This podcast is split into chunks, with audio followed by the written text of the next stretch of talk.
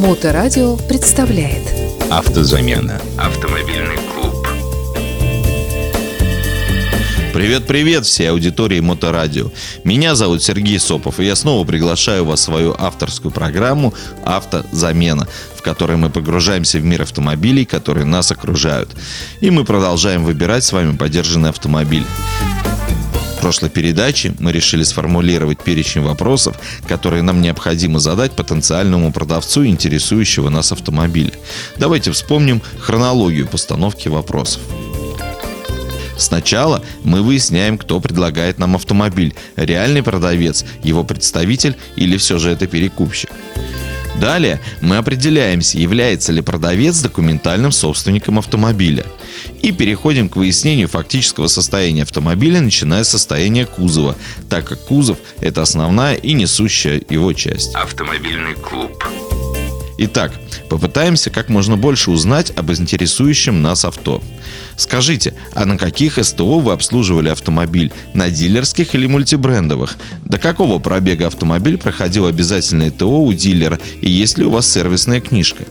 Это больше относится, конечно, к автомобилям с пробегом до 100 тысяч километров, но тем не менее покажет, насколько внимательно продавец относится к своей машине, насколько полно он выполнял требования завода-изготовителя по своевременному обслуживанию автомобиля. И что тоже немаловажно, какие детали использовались при обслуживании авто, оригинальные или нет. Ведь на дилерской СТО используются только оригинальные запчасти, а на мультибрендовые не всегда. Скажите, а вот на данный момент по кузову или по технической части какие вложения потребуются в автомобиль? Что там нужно сделать прямо сейчас? Опять вопрос на тонкую психологию, предполагающий весьма прямой и простой набор ответов. При этом вы всегда почувствуете, говорит ли ваш собеседник правду, а также даст дополнительные штрихи к картине состояния автомобиля.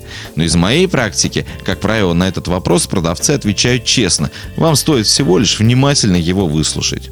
Вот здесь стоит сделать небольшую ремарку. Так как мы рассматриваем поддержанный автомобиль, то в 90% случаев он будет требовать каких-либо вложений. Это надо четко понимать. Вопрос только в их размере. Одно дело провести плановое ТО, другое дело серьезные вложения в кузовной или агрегатный ремонт.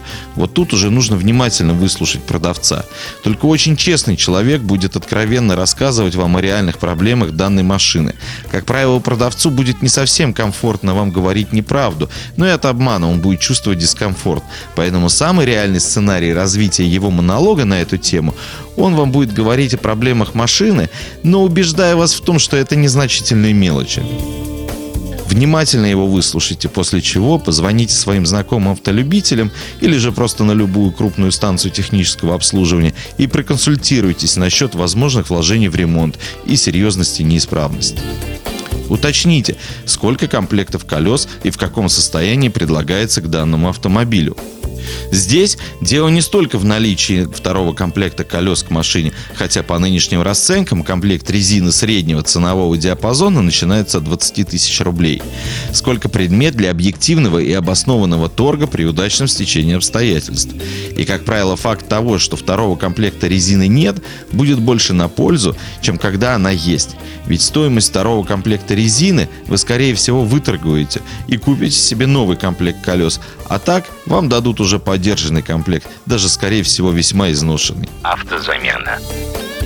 Скажите, указанная цена, она предполагает еще какой-то торг на месте – Постарайтесь задать этот вопрос максимально прямо и четко.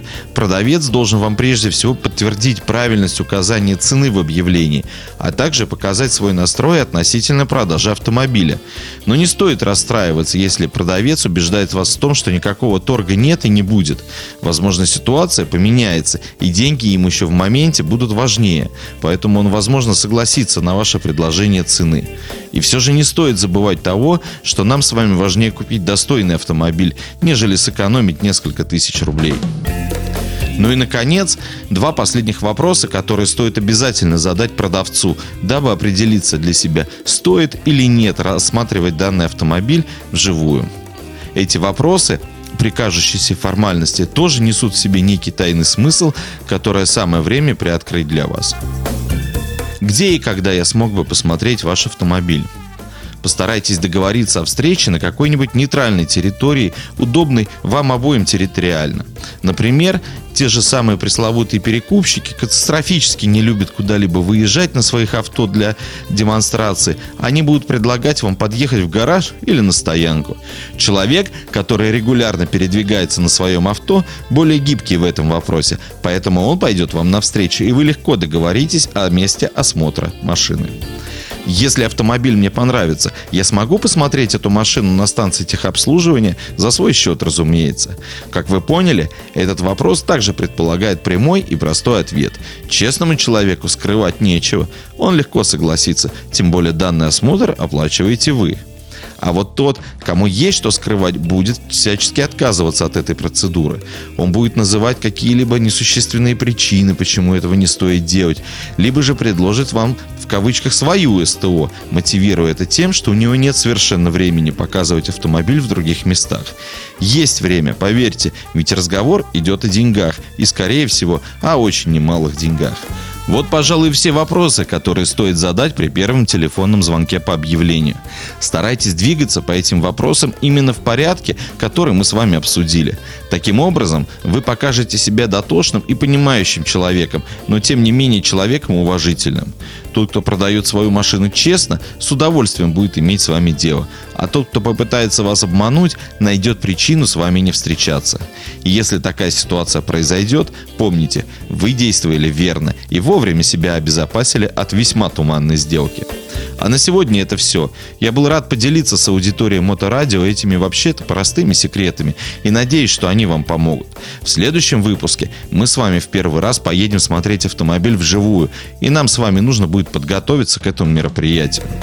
Напоминаю, что я с удовольствием отвечу на все ваши вопросы в любой из социальных сетей Моторадио, а самые интересные озвучу в эфире.